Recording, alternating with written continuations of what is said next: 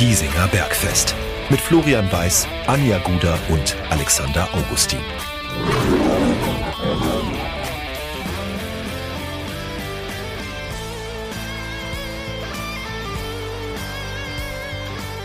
Servus und herzlich willkommen. Giesinger Bergfest, der Löwenstammtisch lädt zu Episode Nummer 93 an einem ja, leicht verschobenen Termin. Ich hoffe, ihr seht uns das nach. Äh, es ist diesmal wirklich für uns tatsächlich ein Bergfest. Wir nehmen ja Mittwochabend auf, 18 Uhr und 7 Minuten ist es jetzt. Aber ähm, wir haben zwei gute Gründe oder ja, es sind zwei gute Gründe. Erstens, äh, der Löwe hat am Dienstagabend gebrüllt und da war es organisatorisch zu später Stunde bei uns halt einfach nicht mehr möglich, ähm, das direkt zu um, umzusetzen. Und wir haben euch ja quasi letzte Woche schon ein bisschen entschädigt mit der Geburtstagsfolge, ähm, die wir mit Rodrigo Costa aufgenommen haben. Das heißt, ihr habt letztes war, äh, letzte Woche quasi ein Bergfest Overload gehabt. Deswegen, glaube ich, dürften, durften wir es uns rausnehmen, dass wir äh, in dieser Woche um einen Tag verzögert aufnehmen. Ähm, und außerdem habt ihr eine wunderbare Folge letzte Woche auch gehabt mit Alex und Anja und dem guten Gilbert vom Löwenradio. Heute müsst ihr mich wieder mit ertragen. Guten Abend. Guten Abend. Willkommen zurück in Deutschland. Hallo. Her herzliches Dankeschön. ähm, ja, ich habe mich wieder eingelebt. Äh, zwar mit, mit äh, quasi drei Kilo ähm, äh, Bauch und pa Pizzamasse am Bauch mehr, aber gut. Wer, wer, ja, wer, wer in Italien hart arbeitet, der darf dann auch hart am Abend in Lokale gehen.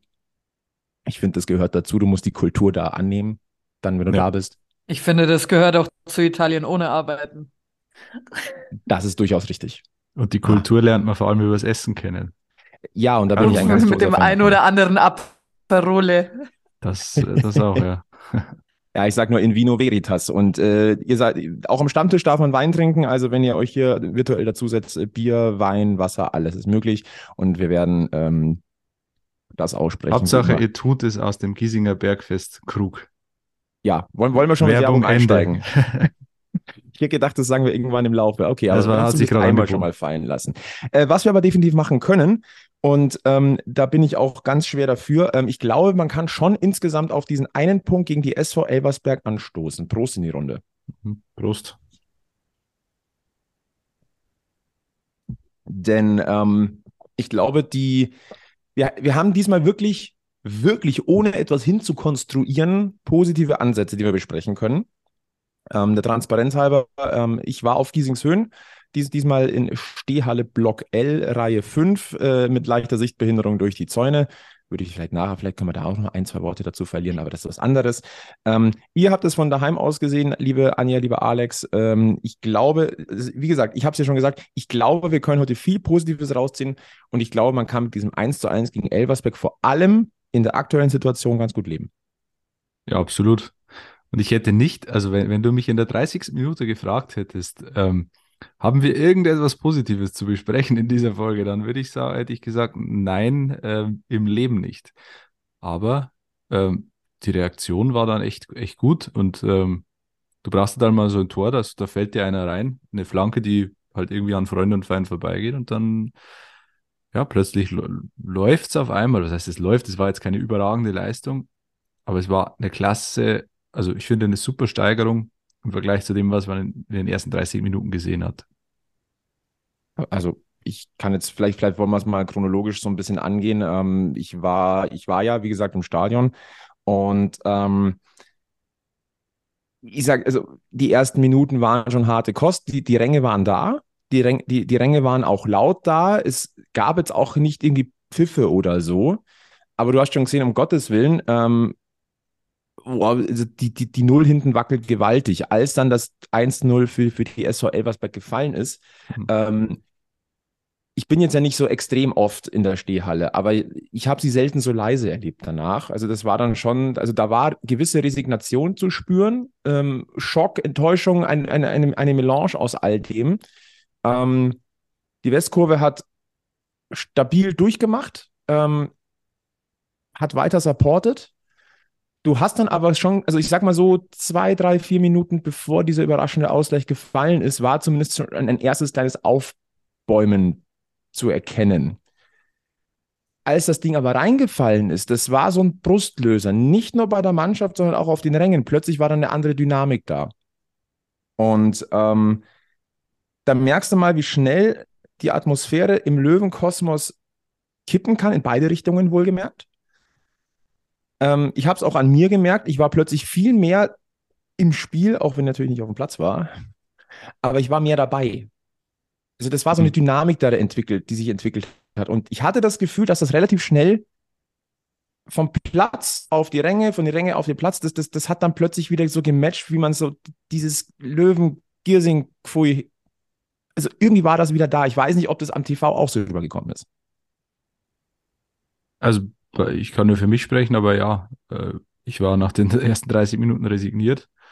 Und dann, naja, der Ausgleich war eher so, ja, äh, wie fällt der denn rein? Und die wissen ja selber nicht, wie sie dieses Tor gerade geschossen haben. Aber so spätestens nach dem Seitenwechsel war es dann wirklich, ähm, ja, ich, ich war dann wieder dabei irgendwie, emotional auch, weil man gesehen hat, dass die Mannschaft will, dass sie ähm, doch vielleicht nicht so kaputt ist, äh, wie, sie, wie sie schien in den letzten Tagen äh, oder Wochen. Und ich fand am Ende, naja, kannst du das Spiel sogar gewinnen, wenn du ein bisschen Abschlussglück hast in Person von Marius Wörl über den wir natürlich nachher auch noch die, das ein oder andere Wort verlieren können und werden. Anja, unsere Teamsport-Expertin. ähm, äh. ich sage, ich sage, ja, nein, ich, ich, ich finde es ja super, dass wir, dass wir diese Expertise ja auch am Tisch einfach haben. Ähm, so ein glückliches Ding, wo keiner wirklich weiß, wie der reingeht. Ich, wenn ich das mal ummünze, ein Punkt bei dir in einem schlecht laufendem Flow mit der Mannschaft, wenn du plötzlich einen Punkt machst, wo du gar nicht weißt, wie der zustande kommt, kann das, kann das im Hirn wirklich so viel freisetzen? Äh, ja, kann viel freisetzen. Also ich weiß auch nicht, wie wir letzte Woche gegen den Tabellenletzten gewonnen haben. Aber es ist doch auch scheißegal. Also ohne Witz, es ist doch auch scheißegal, wie diese Murmel da reinfällt. Hauptsache, sie fällt mal da wieder rein.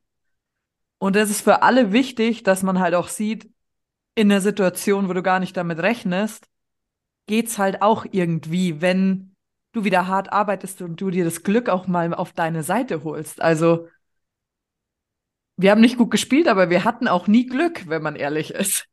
Und jetzt haben wir halt einmal dieses Dusel gehabt wieder. Und ganz ehrlich, ich hätte ein Unentschieden gegen Elversberg zuvor sofort unterschrieben hätte mich gar keiner drum fragen müssen. Deswegen ja, schön und gut, dass es vielleicht mit ein bisschen Glück am Ende dann noch höher hätte ausgehen können, aber wer hätte nicht ein 1 zu 1 gegen Elversberg jetzt äh, vor dem Spiel genommen? Ich glaube, das hätte jeder Löwenfan unterschrieben. Und zum Löwenkosmos, meine Güte, wir wissen doch, wir sind himmelhoch jauchzend und zu Tode betrübt und das in zwei Sekunden. Äh, ich glaube, da sind wir die mit die einzigen Fans, die das so gut hinkriegen, dass das wirklich ewig schnell geht. Und wenn sie sehen, dass 60 einen braucht, dann sind sie ja, sind ja alle da. Aber ich muss sagen, ich war nicht da, weil nachdem äh, ich hier ins Training fahren musste und der Alex mir dann geschrieben hat, nur noch auf deinem Handy steht es 0 zu 0 bei dem Grottenkick, habe ich meinen Kicker-Ticker ausgemacht und habe mir gedacht, ich fokussiere mich jetzt auf was, was wichtig ist mein Saisonendspurt, weil ich will künftig die Spiele gewinnen und es wissen, warum ich sie gewinne. ähm, vielleicht ein Wort, ähm, weil mich durchaus die ein oder andere Nachricht auch erreicht hat, von wegen äh, das, das Grünwalder wirkt, da sind so viele Plätze leer, als hätte man, äh, das, das hat man zuerst, zuletzt vielleicht in der Regionalliga gesehen. Ähm, man darf jetzt nicht vergessen, es war Dienstagabend. Ähm, 19 Uhr ist jetzt nicht die optimale Zeit unter der Woche für, für Arbeitnehmer. Äh, wenn jemand seine Dauerkarte nicht in den äh, Wiederverkaufsbereich ähm, oder auf den Resell-Markt des TSV einstellt, äh, sondern einfach nur fern bleibt, dann bleibt dessen Platz einfach leer. Äh, dann es kann Ausverkauf gemeldet werden, obwohl freie Plätze da sind. Und wobei, ähm, wobei ich da das Wording interessiert, also Sebastian Schech hat ja gesagt, es sind 15.000 Zuschauer im Stadion. Das ist halt einfach falsch. Und ich, also ich so ist es nicht. Und es ist aber, äh, ich glaube, es sind halt das, so und so viele No-Shows eigentlich. Ich glaube, dass das ein, aber schon ein Wording ist, das er so benutzen muss als Stadionsprecher. Es gibt auch andere Vereine, die da immer wieder in der Kritik dafür stehen. Ähm, RB Leipzig zum Beispiel, die eigentlich immer ausverkauft melden, aber dann, naja, es ist halt 10.000 freie Plätze im Stadion. Also ich finde das dann schon einfach gewisserweise lächerlich, ähm, sich dann hinzustellen und wir haben 15.000 Zuschauer im Stadion zu sagen, weil es einfach nicht so ist. Also ich, ich verstehe den Punkt, aber de facto ist es. de facto halt ist ausverkauft, aber er hat ja nicht gesagt, es ist ausverkauft, sondern es sind 15.000 zu. Wir bedanken uns bei 15.000 Zuschauern.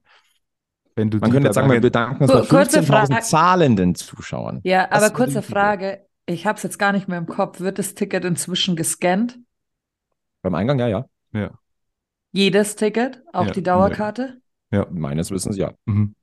Ja, Wird, ja. dann könnten sie es ja normalerweise normal formulieren. Aber, Aber, es hört sich natürlich gehen wir besser doch mal an. auf die Unternehmenssicht. Ich würde doch auch sagen, ich bin ausverkauft. Die anderen haben ja gezahlt. Also, Ja.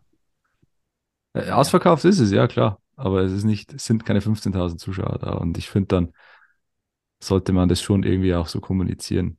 Weil am Ende man, die Magenta Sport Hauptführungskamera steht auf dem Dach der Haupttribüne oder irgendwo unter der Haupttribüne und die filmt immer auf die Stehhalle. Und dann bei jedem Schwenk siehst du einen fast leeren Block. Was ist das? Block O oder so, der ganz rechte. Von Also der Richtung Haupttribüne aus. Ost-Osttribüne. Genau, der ist einfach leer, fast leer. Und dann zu sagen, 15.000 Zuschauer sind da, naja, gut. Ja, wollen wir uns da, mal nicht, da jetzt vielleicht nicht aufhängen, aber ja, ich, ich, ich sehe diesen Punkt. Äh, es sind 15.000 zahlende Zuschauer an diesem Abend gewesen, sagen wir mal so. Ähm, vielleicht ein, zwei Worte wegen den Fans. Ganz, ganz wichtig, eine Sache, ähm, vielleicht hört ihr zu, gute Besserung an den Löwenfan in der Westkurve. Äh, da hat es ja äh, zu Beginn der zweiten Halbzeit einen äh, Notarzteinsatz gegeben. Äh, da hat wohl ein Fan äh, das Bewusstsein verloren. Ähm, es ist zu vernehmen, dass das wohl glimpflich ausgegangen ist. Trotzdem sollte er hier zuhören. Beste Genesungswünsche auch vom Giesinger Bergfest. Ähm, Gesundheit ist das Wichtigste. Ähm, auffällig auch, es gab zwar das, ähm, es wurde sich diesmal wirklich fokussiert auf den Support der Mannschaft. Also es gab keine zusätzlichen Protestbanner, Spruchbanner, sonst irgendwas. Es gab keine Sprechchöre in irgendwie in diese Richtung oder in irgendwelche Richtungen. Es war komplett fokussiert auf Support der Mannschaft. Da muss ich sagen, Respekt, cool. Das, das fand ich stark. Ähm, auch die, die Stehhalle war dann wieder da. Ähm, fand ich auch äh, sehr, sehr angenehm. Und ähm, ja, das, das vielleicht zum Thema, ähm, was äh, die Zuschauer angeht. Äh, wir müssen, glaube ich, insgesamt so ein bisschen auch ähm, über die Mannschaft an sich reden. Also wir haben ja schon gesagt, ähm, sie hat sich reingekämpft und plötzlich war eine gewisse Dynamik da. Ich würde ganz gerne über, über das Verhältnis von Maurizio Jacobacci zum Team und vielleicht in diesem speziellen Fall zu, zu Joe Boyamba so ein bisschen ähm, mal kurz philosophieren, denn es war sehr auffällig, nachdem das 1 zu 1 gefallen ist, ähm, ist Joe Boyamba zu Maurizio Jacobacci gelaufen, äh, hat sich abgeklatscht. Die hatten einen kurzen Moment, wo sie noch alleine waren, bevor die ganze Meute kam. Ähm, da war ein Wir-Gefühl wieder zu spüren im Stadion, das ich in den letzten Wochen ehrlicherweise ein bisschen verloren hatte. Und auch während des Spiels war, war, war da durchaus immer wieder äh, Kommunikation am Spielfeld, konstruktive Kommunikation, wie es gewirkt hat. Vor allem aber auch mit Joe Boyamba. Hm. Und der hat das zurückgezahlt, finde ich, über die 90 Minuten. Ich finde das auffällig. Ich glaube, ich, ich bin jetzt vorsichtig. Aber äh, Haben wir klar, da vielleicht einen kleinen Breakthrough?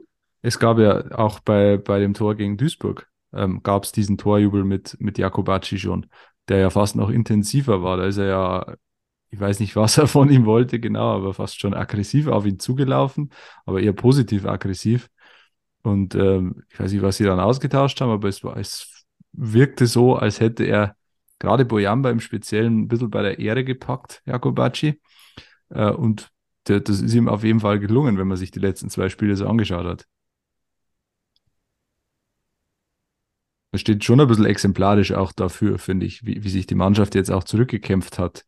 Ähm, es war gegen Duisburg, finde ich, auch schon ein Schritt in die richtige Richtung, auch wenn das Ergebnis am Ende bitter war. Aber insgesamt war es ein, war es ein okayes Auswärtsspiel. Und dann hast du die 30 Minuten zum Wegwerfen gegen Elversberg, die ersten 30, und danach war es wirklich gut. Da hast du schon gesehen, dass die Mannschaft irgendwie, also das, was mit ihr passiert ist, seit Jakobacci da ist. Ich habe so, wie gesagt, ich habe so ein bisschen das Gef- das Gefühl, jetzt greift das so ein bisschen ineinander. Hm. Die Mannschaft weiß, was Jakobacci will und Jakobacci kennt die Mannschaft immer besser. Ich finde, das sieht man aber auch an der ein oder anderen Personalentscheidung in Sachen Aufstellung. Ich glaube, wir müssen da ein bisschen ins Detail gehen. Ähm, die Abwehr ist, wie sie ist. Ich glaube, momentan stellt die sich in der Formation fast ein bisschen selber auf mit Deichmann, Morgalla, Verlad und Steinhardt. Ich glaube, da lässt sich relativ wenig dran rütteln. Ich fand, ich, ich war in ein bisschen überrascht über das Duo Quirin Moll und Marius Wörl. Über, mhm. Bei Marius Wörl habe ich mich gefreut, dass er wieder seine Chance kriegt. Über den, glaube ich, müssen wir gleich nochmal einzeln reden. Ich war aber überrascht, wie gut die harmonieren in diesem Spiel, also im Verlaufe des Spiels, ganz wichtig. Es ist eine Mischung aus jung und wild und in Anführungszeichen alt und erfahren. Und die Dynamik von Marius Wörl mit, der, mit dem, wenn es denn funktioniert, erfahrenen Stellungsspiel von Moll, das hat ganz gut funktioniert. Ob das zukunftsträchtig ist, werden wir sehen. Eher nicht, denn ich gehe davon aus, dass Quirin Moll am Ende dieser Saison äh, 60 verlassen wird. Wäre ich mir gar nicht so sicher, ehrlich gesagt. Mhm. Mhm. Weiß ich, ich nicht. Ich glaube nicht dran. Aber gut. Aber Fakt ist, dieses Konstrukt, dieses Konstrukt funktioniert. Also nicht jetzt Wörl und, äh, und Moll im Speziellen, aber dieses, äh, diese Formation defensiver Sechser und etwas offensiverer Sechser. Weil natürlich Moll immer wieder nach hinten reinrückt, wenn es brennt und Wörl ist so der, der ein bisschen nach vorne antreibt, die Bälle verteilt, ähm, mal einen Sprint anzieht.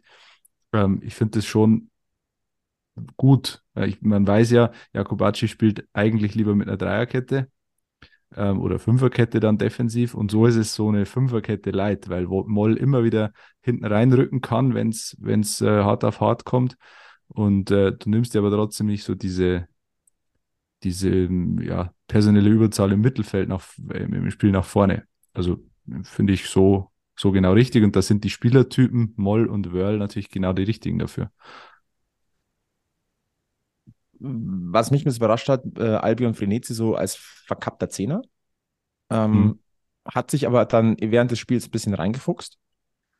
Ähm, Finn Lakenmacher, es ist halt momentan eine sehr undankbare Situation, vor allem in der ersten Hälfte war es halt für ihn mhm. wirklich undankbar. Also das Bemühen ist ihm ja eigentlich nie abzu, abzusprechen. Vorne haben wir momentan einfach so ein bisschen das Problem, dass keiner wirklich in Topform ist. Weil es muss halt das, das Kollektiv dann richten. Ähm, ich finde, Joe Boyama momentan, den, der muss einen Stammplatz haben. Ja. Da gibt's für, äh, beißt für mich die Maus keinen Faden ab. Ähm, und trotzdem, ich habe das Gefühl, das war ein wichtiger Schritt. Und ähm, ihr habt ja vergangene Woche, also bei der, bei der letzten Bergfest-Folge 92, ich glaube, Montag war die Aufnahme, wenn, mich, wenn ich mich jetzt richtig erinnere. Ähm, wir, wir, wir, sind jetzt von, von, von, von Meldungen nicht überholt worden, aber ich finde, wir müssen über ein Thema sprechen aus der vergangenen Woche tatsächlich. Und zwar über ein Interview, das äh, bei den Kollegen von Münchner Merkur, TZ und FUPA äh, zu lesen äh, gewesen ist. Und da ging es um den ähm, ehemaligen Mentalcoach äh, von 60 München, Alfred, Alfred Böswald. Ich bin mal so ein bisschen vorsichtig, wenn langjährige, äh, schon lange nicht mehr anwesende Mitarbeiter ein Interview geben, ähm, weil sie natürlich ein bisschen entrückt sind. Ich muss aber zugeben, dieses Interview fand ich extrem interessant, ähm, weil es sich mit einigen Beobachtungen von uns deckt und ähm, Äußerungen von Maurizio Jacobacci in dieselbe Richtung gehen. Das mhm. passt, da passt mir zu viel zusammen. Also die Basisaussage war oder die, die Überschrift war, ähm, dass äh, Ex-Coach Michael Kölner äh, die Alleinherrschaft übernommen hätte über das Löwenteam und die Spieler nur noch Marionetten gewesen wären. Es ist natürlich eine harte Überschrift, aber das steht da tatsächlich ja auch so drin. Und in Kombination dazu, damit wir das auch einordnen, ähm, Maurizio Jacobacci hat vor dem Spiel auf der Pressekonferenz gegen ähm, die SV Elversberg Folgendes gesagt, ich erwarte gewisse Dinge von jedem einzelnen Spieler. Um etwas zu erreichen, muss das Ego-Denken einfach weg. Um aus solchen Situationen, wie wir sie haben, herauszukommen, braucht es Charaktertypen. Und die fehlen ein wenig in diesem Team. Jetzt könnte man natürlich sagen, Maurizio Jacobacci haut da auf, der, auf die Mannschaft drauf. Sehe ich in diesem Fall aber so nicht. Mhm. Das ist eine, was er dort stellt, ist eine Diagnose. Für meinen Geschmack. Ja. Und es ist natürlich auch eine sehr bewusste Aussage, um eben sowas wie, wie jetzt bei Boyamba gesehen, aus einem Spieler herauszukitzeln. Weil er sagt natürlich, ja, wir haben quasi keine Typen im, im Team. Und dann fühlen sich die Typen, die es ja offenbar dann doch gibt, angesprochen und sagen, ja, jetzt hier, dem zeigen wir es. Und offenbar ist Boyamba so ein Typ, der sich da besonders angesprochen gefühlt hat oder der vielleicht auch von Jakobacci angesprochen wurde, nochmal intern und der so als der Kopf dieser Mannschaft gesehen wird von Jakobacci. Ähm, also ich finde, das hat auf jeden Fall funktioniert, was er da im Sinne gehabt hat. Wie risikoreich ich gucke wieder zu Anja tatsächlich, wie risikoreich ist denn so eine, so eine Aussage? Weil wir haben über, über die Aussage von Michael Kölner, ja, ich brauche einen Achter, weil sonst kann ich mit der Mannschaft nicht aufsteigen, gesprochen. Das haben wir ja verteufelt. Ist, stehen wir auch dazu. Diese Aussage ist schon auch irgendwo hart. Also gewisses Risiko sehe ich da drin schon. Aber wobei wir natürlich beim Training dabei sind. Aber ähm, war das, hättest du so eine ähnliche Aussage jetzt auch getätigt? Ich glaube schon, dass man sie in Bezug auf sein eigenes Team als Coach äh, formulieren kann und auch nach außen, weil ich schätze ihn jetzt nicht so ein, dass er das einfach straight nach außen gegeben hat. Der wird davor mit einem Boyamba geredet haben, weil sonst würde er auch nicht den Jubel mit ihm machen, weil dieser Jubel zeigt der Dankbarkeit, dass er ihm vertraut hat und dass er ihn auch gekitzelt hat, dass er da wieder hingekommen ist es gibt ja Typen. Wir haben ja auch gesagt, zum Beispiel letzte Woche, wo ich gesagt habe, für mich gehört ein Trainer nicht in die Umkleidekabine, da ist ein Kapitän der Wortführende und solche Sachen. Er darf es nach außen formulieren, wenn es seine letzte Chance ist, nochmal alle richtig zu kitzeln. Und er hat es ihnen ja auch ins Gesicht gesagt. Und dann bin ich, dann muss ich auch damit umgehen können als Privatperson, wenn draußen jemand steht und sagt, boah, die Gude, die ist immer so vorlaut. Ja, okay, du hast es mir davor ins Gesicht gesagt. Ich weiß es doch. Es ist nicht hintenrum. Es ist ganz offen am Goldtablett ja. präsentiert. Und es ist eine Tatsache. Ich muss ja damit klarkommen. Und deswegen, er hat keinen angegriffen. Er hat um Hilfe geschrien und hat gesagt, ich brauche diese Menschen jetzt. Und Boyamba ist ja Gott sei Dank schon mal drauf angesprungen. Und es werden definitiv noch ein paar nachziehen. Ja. Ähm, Allerdings wollte ich zu dieser Mario Marionettenthematik was sagen. Hau raus, deswegen sind wir hier am Stammtisch. Also ich bin auch Spieler und ich sage schon immer, also ich darf ja meinen eigenen Kopf haben und alles und ich darf immer noch die Persönlichkeit sein, die ich bin, auch auf dem Feld, neben dem Feld, das steht mir als Spieler alles zu.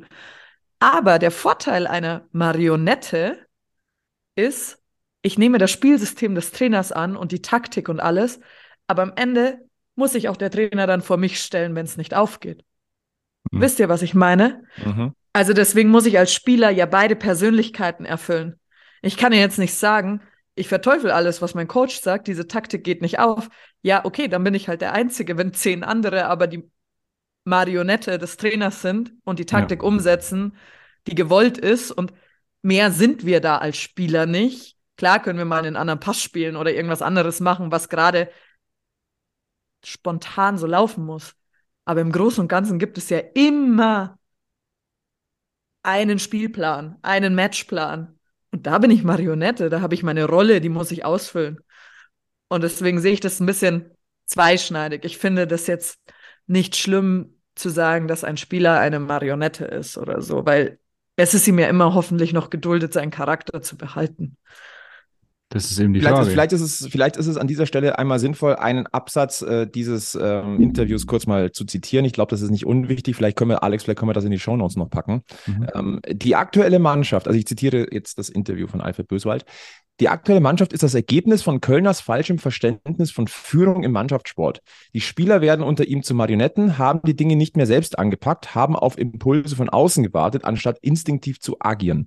Aus dem Selbstbewusstsein der Spieler wurde Fremdbewusstsein. Spieler wie Jesper Verlat wurden öffentlich gedemütigt, der Mannschaft die Klasse abgesprochen. Wenn aber Spieler nur noch von außen geführt werden, verlieren sie ihre innere Überzeugung. Sie übernehmen nicht mehr Verantwortung für das Spiel, sondern schieben sie ihren Mitspieler zu. Und genau das erleben wir aktuell auf dem Platz. Wie gesagt, mit den Beobachtungen kann ich das jetzt sogar nachvollziehen, aber anscheinend hat Maurizio Jacobacci, das haben wir ja gerade erarbeitet, ähm, den, den Kontakt zur Mannschaft jetzt gefunden. Es wirkt zumindest so. Hat sie mit ins Boot genommen, sie intern, dann aber auch extern quasi an der Ehre gepackt. Und ich finde schon, vor allem mit dem Spielverlauf, dass, das, dass man das, also über Jobo Jambo haben wir schon gesprochen. Ich finde aber, dass man es im Verlauf des Spiels auch bei einem Jasper Verlat wieder ein bisschen gemerkt hat. Bei einem äh, Leo Morgalla, über Yannick Deichmann müssen wir gleich gar nicht reden. Ja. Über den Duracell-Menschen aus Norddeutschland.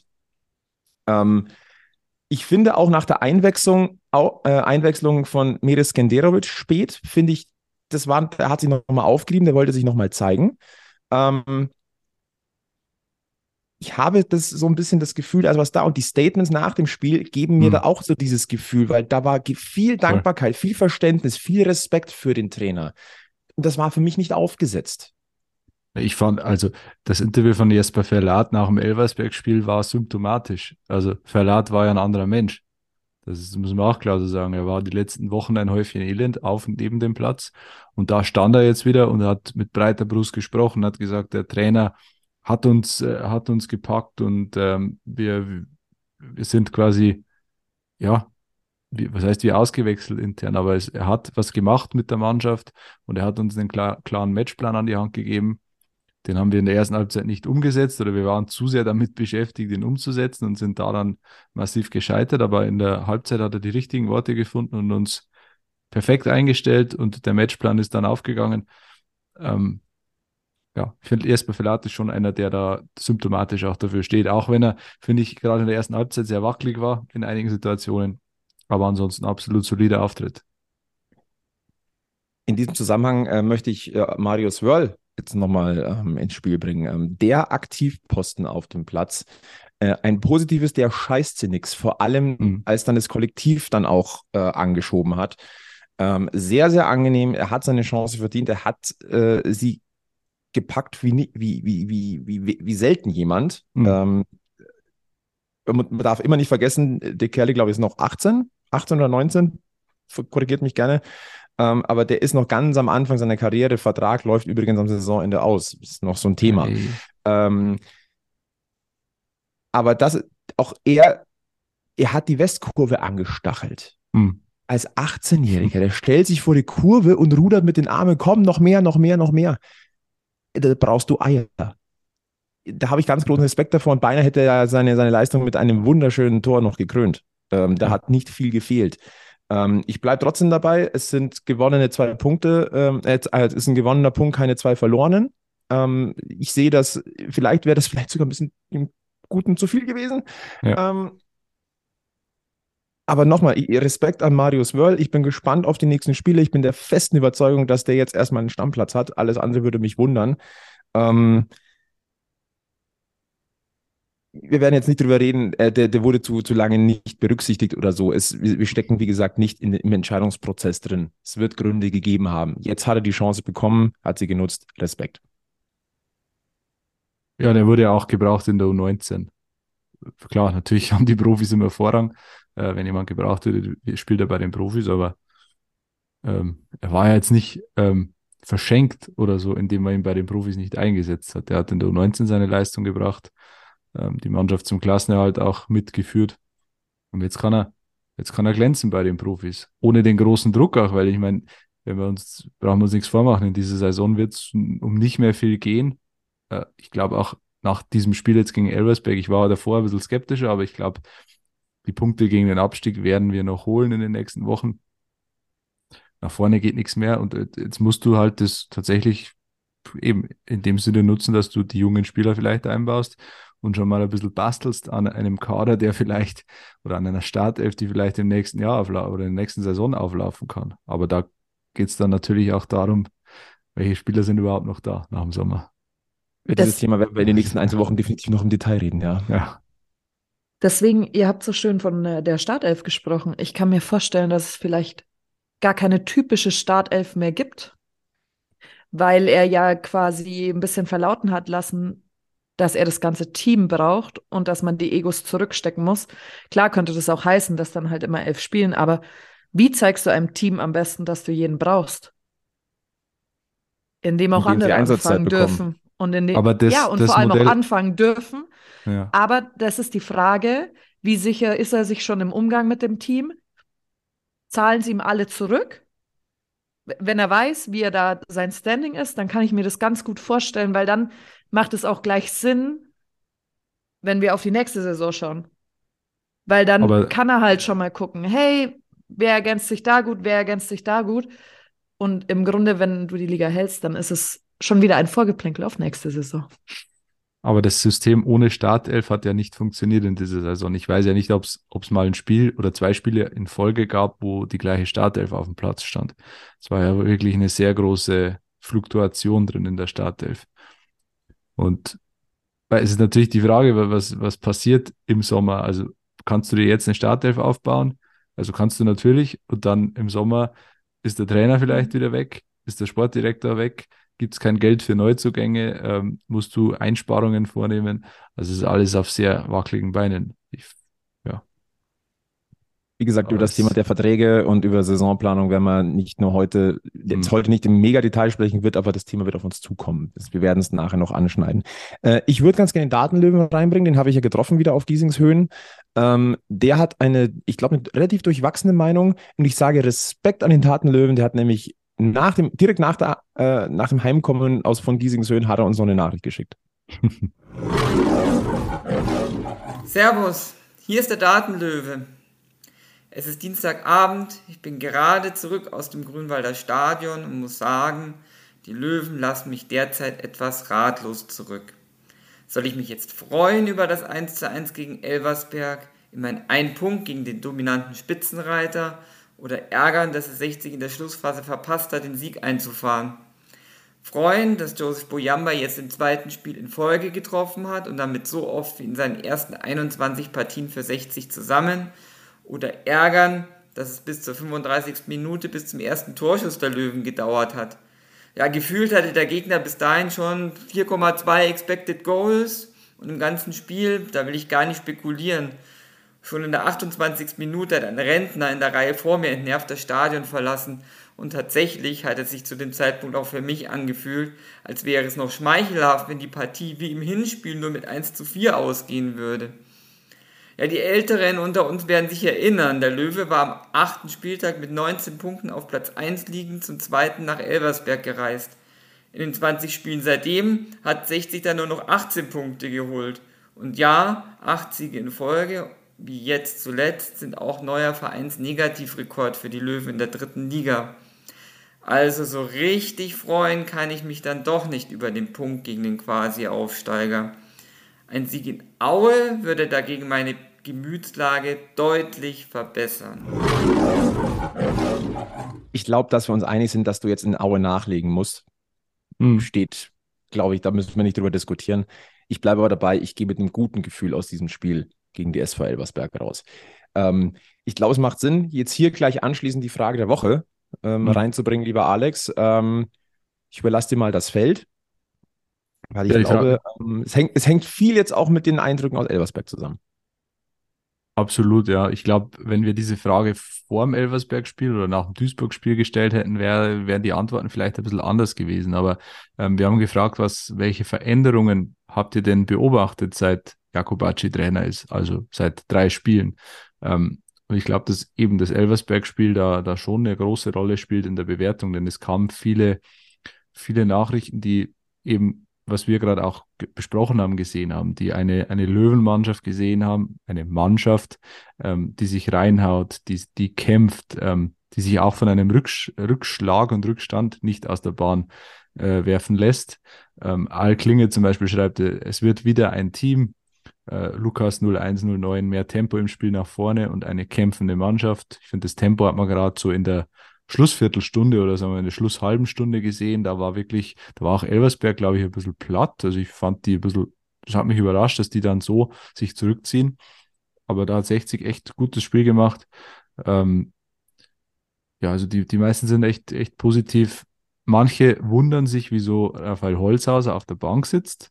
Ist auch eine große Veränderung, dass der Star-Einkauf des Winters, wenn man ihn so bezeichnen will, äh, dass der nur noch auf der Bank sitzt und überhaupt nicht zum Zug kommt. Ähm, ja, das sind so eigentlich die, das ist so der Grundtenor. Ich sehe wieder ein Team, schreibt Ivo Profen. Ich sehe ein Team, das kämpft. Es ist ein langer Weg, aber Jakobacci scheint das Team zu erreichen. Ähm, es ist wie eine Mannschaft auf dem Platz. Julian Wagner 1860 schreibt es. Man merkt, die Jungs wollen mehr Biss, eine Einheit. Also geht, geht vieles in die Richtung, was, was wir auch schon gesagt haben. Und das, ich glaube, es ist ein, eine Basis gelegt für die nächsten Wochen. Ich würde gerne noch eine Sache ähm, anmerken, ähm, die ich vorhin noch nicht gesagt habe, was, was für mich auch so Signalwirkung hatte. Es gab in, ich glaube, das war dann Schlussphase in der zweiten Hälfte, da hat äh, Leo Morgalla ähm, eine Ecke verhindert, indem er hinterher gesprintet ist und quasi den Ball in Seiten ausgedrescht, äh, hat. Da ist die gesamte äh, Ersatzbank hat ihn gefeiert. Mhm. Die Mannschaft hat ihn ja. gefeiert. Mhm. Das zeigt für mich eine neue, wiedererlangte Dynamik, ein Wir-Gefühl. Wir jetzt gegen den Rest der Liga oder gegen den Rest des Negativen Löwenkosmos. Ähm, und ein Wort wollte ich noch zu ver äh, verlieren. Ähm, ich war skeptisch äh, bei der Verpflichtung von Maurizio Jacobacci. Die erste PK fand ich sehr angenehm. Äh, mittlerweile, ich habe großen Respekt vor ihm, vor seinem Auftreten. Mhm. Ähm, er ist sehr ruhig, sehr aufgeräumt, spricht Dinge an, vielleicht weniger deutlich als, ähm, als vielleicht der ein oder andere Trainer, aber du weißt immer genau, was gemeint ist. Also er, er legt schon die Finger, den Finger äh, in, in, in die Wunde und sagt, was äh, vollkommen ehrlich und das, ich kaufe ihm alles ab, was er da erzählt. Das hat Hand und Fuß. Da habe ich Respekt davor. Ja, er tut vor allem dem, dem Löwenumfeld gut, dem sehr aufgehitzten Löwenumfeld. Er ist so der Ruhepol. Er lässt sich, glaube ich, durch nicht viel aus der Ruhe bringen. Er, er macht seine Arbeit, er konzentriert sich aufs Sportliche und er strahlt eine gewisse Ruhe aus. Und das ist auf jeden Fall nicht schlecht in dieser Situation. Sie ist vor allem deswegen wichtig im Sportlichen, dass Ruhe ist, weil es ja drumherum kocht, Ja. sage ich mal. Ähm, momentan jetzt äußert sich Hassan Isenberg plötzlich wieder, also äh, mal wieder persönlich, nicht nur über Instagram, sondern tatsächlich jetzt auch im Gespräch mit der Süddeutschen. Ähm, Im Gespräch in Anführungszeichen. äh, ja, Wer, wer Also weiß, wie diese Kommunikation abläuft mit Hassan Ismail, ich weiß es aus Erfahrung. Ähm, habe auch schon mal ein Interview mit ihm geführt, kann ich auch aus, aus dem Nähkästchen plaudern, ist jetzt, glaube ich, zwei, ne, drei Jahre her, glaube ich. Das hat mit Gespräch nichts zu tun.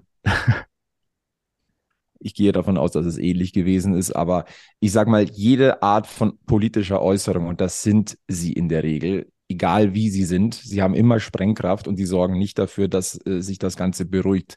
Ähm, wir müssen jetzt nicht auf Detailaussagen eingehen. Ich meine, ähm, dass er nochmal bekräftigt, äh, er habe Kölner und Korenzel äh, im Januar gesagt, äh, dass sie zusammen stehen und fallen und nur Köln hätte den Preis des Scheiterns bezahlt. Ähm, Ja, aber er schaut zu viele Das hat- Kriegsfilme, Hassan ähm, Ismail. Also, sehr ein, ein Wording, naja, ähm, Ja, du musst es dir immer gleich bildlich vorstellen können. ja. ja. Ähm, Das ist 60. Ja, also es ist, das ist keine Kritik mehr, das ist, ähm, das ist einfach absägen wollen von äh, Günter Gorenzel. Mittlerweile ist es ja auch so, dass es wohl eine Abmahnung gegeben hat von Seiten des EV in Richtung Geschäftsführung und da sogar gegen Gorenzel und Marc Nikolai Pfeiffer. Ähm, Fakt ist trotzdem, dass sich beide Gesellschaften gegenseitig ewig lang blockiert haben. Und ich fand heute, es gab heute oder gestern, ich bin mir nicht hundertprozentig sicher, gab es einen Kommentar ähm, in der Süddeutschen Zeitung und da schaue ich den Alex an, da schaue ich diese Bergfestrunde an.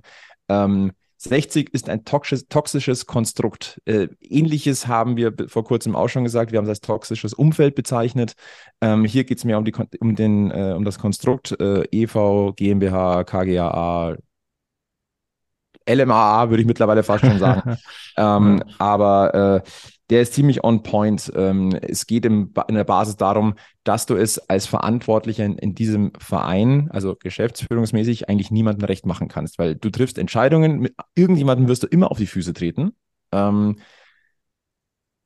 und ähm, da ist was Wahres dran. Also in der Basis ist, ist, ist die Theorie in diesem Kommentar, mit der Entscheidung, Kölner zu entlassen, ist äh, Günter Gorenzel so ein bisschen der EV-Richtung gefolgt. Äh, mit der ein, dem Einsetzen von Maurizio Jacobacci als neuen Trainer äh, ist er mehr der Investorenseite ein bisschen gefolgt. Ähm, letztendlich sind sie beide sauer auf Günter Gorenzel. Der arme Typ, was kann er denn schon richtig machen? Wirklich? Äh, Richtig. Aber er hat ist- sich natürlich, er hat sich schon auch aus dem Fenster gelehnt. Ich finde, Günter Gorenzel Ja. kann man nicht von, von jeg jeglicher Schuld freisprechen. Nein, nein, er nein, hat nein, natürlich jetzt, ähm, ich weiß nicht, hat es Hassan Ismail wörtlich gesagt oder hat es die SZ so rein interpretiert? Er ist eine lame duck bei 60. Ähm, so, so ist es einfach. Ich, ich kann mir nicht vorstellen, dass Günter Gorenzel nach der Saison noch Sportdirektor bei 60 München ist. Er hat Vertrag bis 2024, ja, aber ähm, in der Gemengelage, das, das kann nicht funktionieren. Der ist dermaßen demontiert durch die letzten Wochen. Ich meine, er hat dieses Experiment gewagt, sich selbst an die Seitenlinie zu setzen, ist um mal dieses geflügelte Wort zu äh, bemühen, krachen gescheitert damit. Ähm, und äh, ja, je erfolgreicher Jakubacci arbeitet in den nächsten Wochen, desto klarer wird, dass Günter Gorenzel nicht mehr äh, Sportdirektor sein wird, weil er, ja, weil das dann zeigt, dass die Mannschaft eigentlich funktioniert hätte, wenn denn der richtige Trainer an der Seitenlinie gestanden hätte.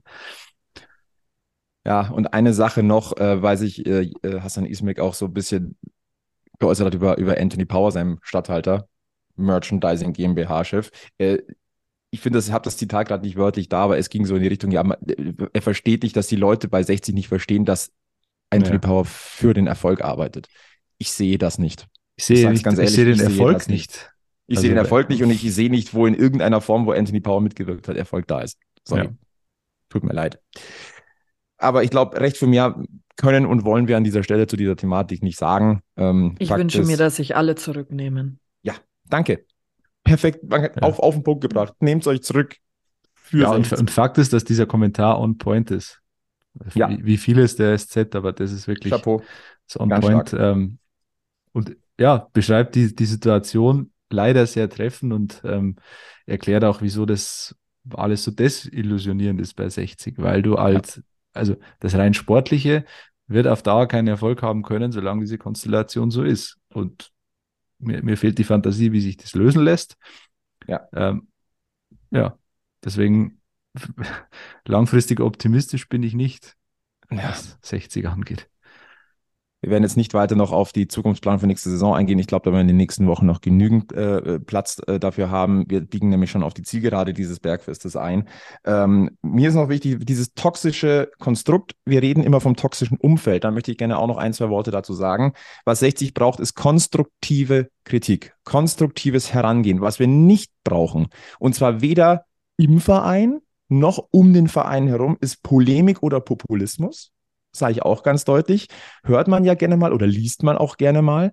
Ähm, ein bisschen mehr auch Respekt auf menschlicher Ebene, aber auch vor der Arbeit von, von Vereinen oder von äh, Personen ist auch geboten.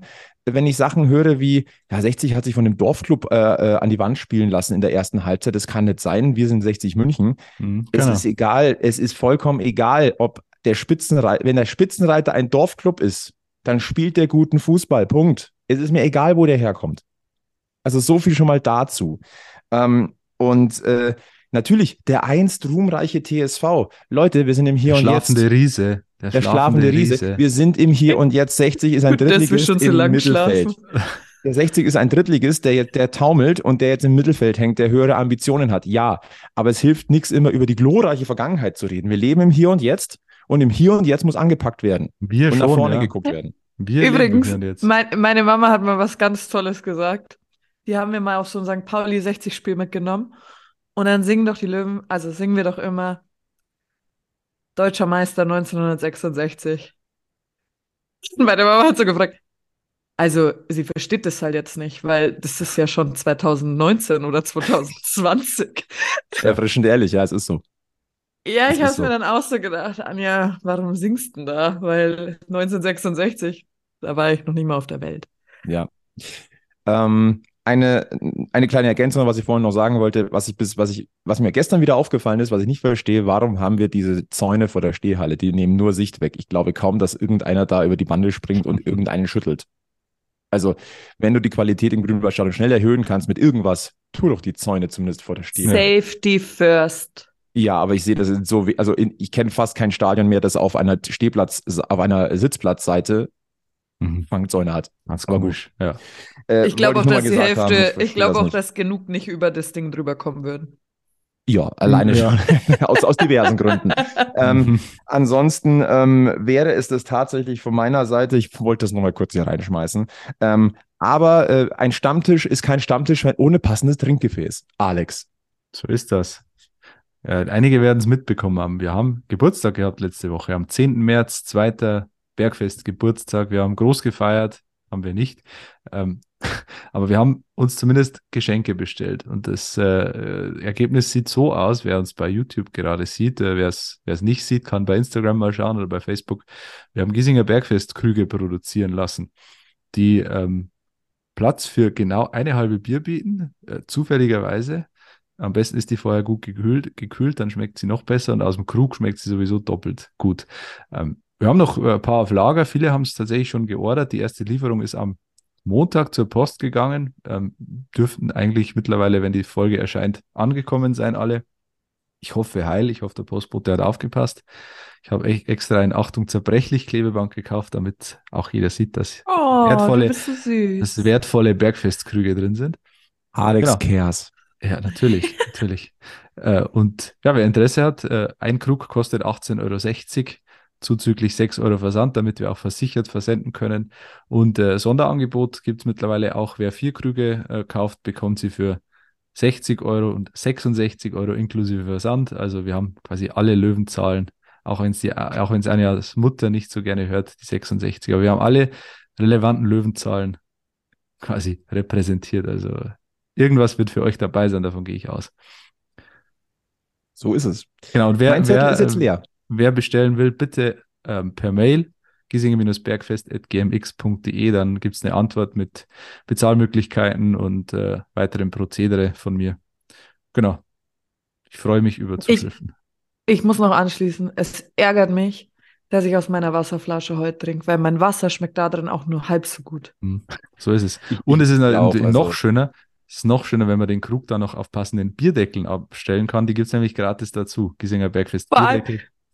Mir ist aufgefallen, gell, wer von uns genug hat, der kann uns den Krug einfach aufs Gesicht stellen. Und Ja. schon sind wir weg. Stimmt, Mhm. stimmt. Ja. Also es ist eigentlich schon frech. Genau. Wenn man, wenn man uns eine einschenken möchte, kann man das quasi. Aber ich würde auch tatsächlich gerne selber Bierdeckel haben, Alex, weil ich würde gerne in eine Bar gehen und dann einfach Stimmt. meinen Bierdeckel dahin legen. Stimmt.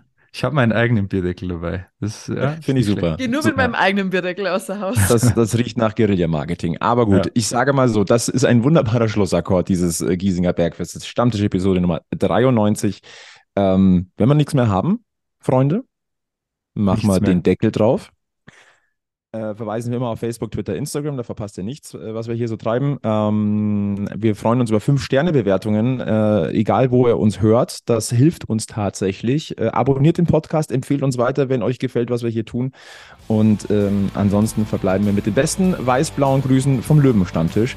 Bleibt gesund, bleibt freundlich und bleibt vor allem eins. Löwenslang, weiß-blau. Bis zum nächsten Mal beim Giesinger Bergfest. Servus.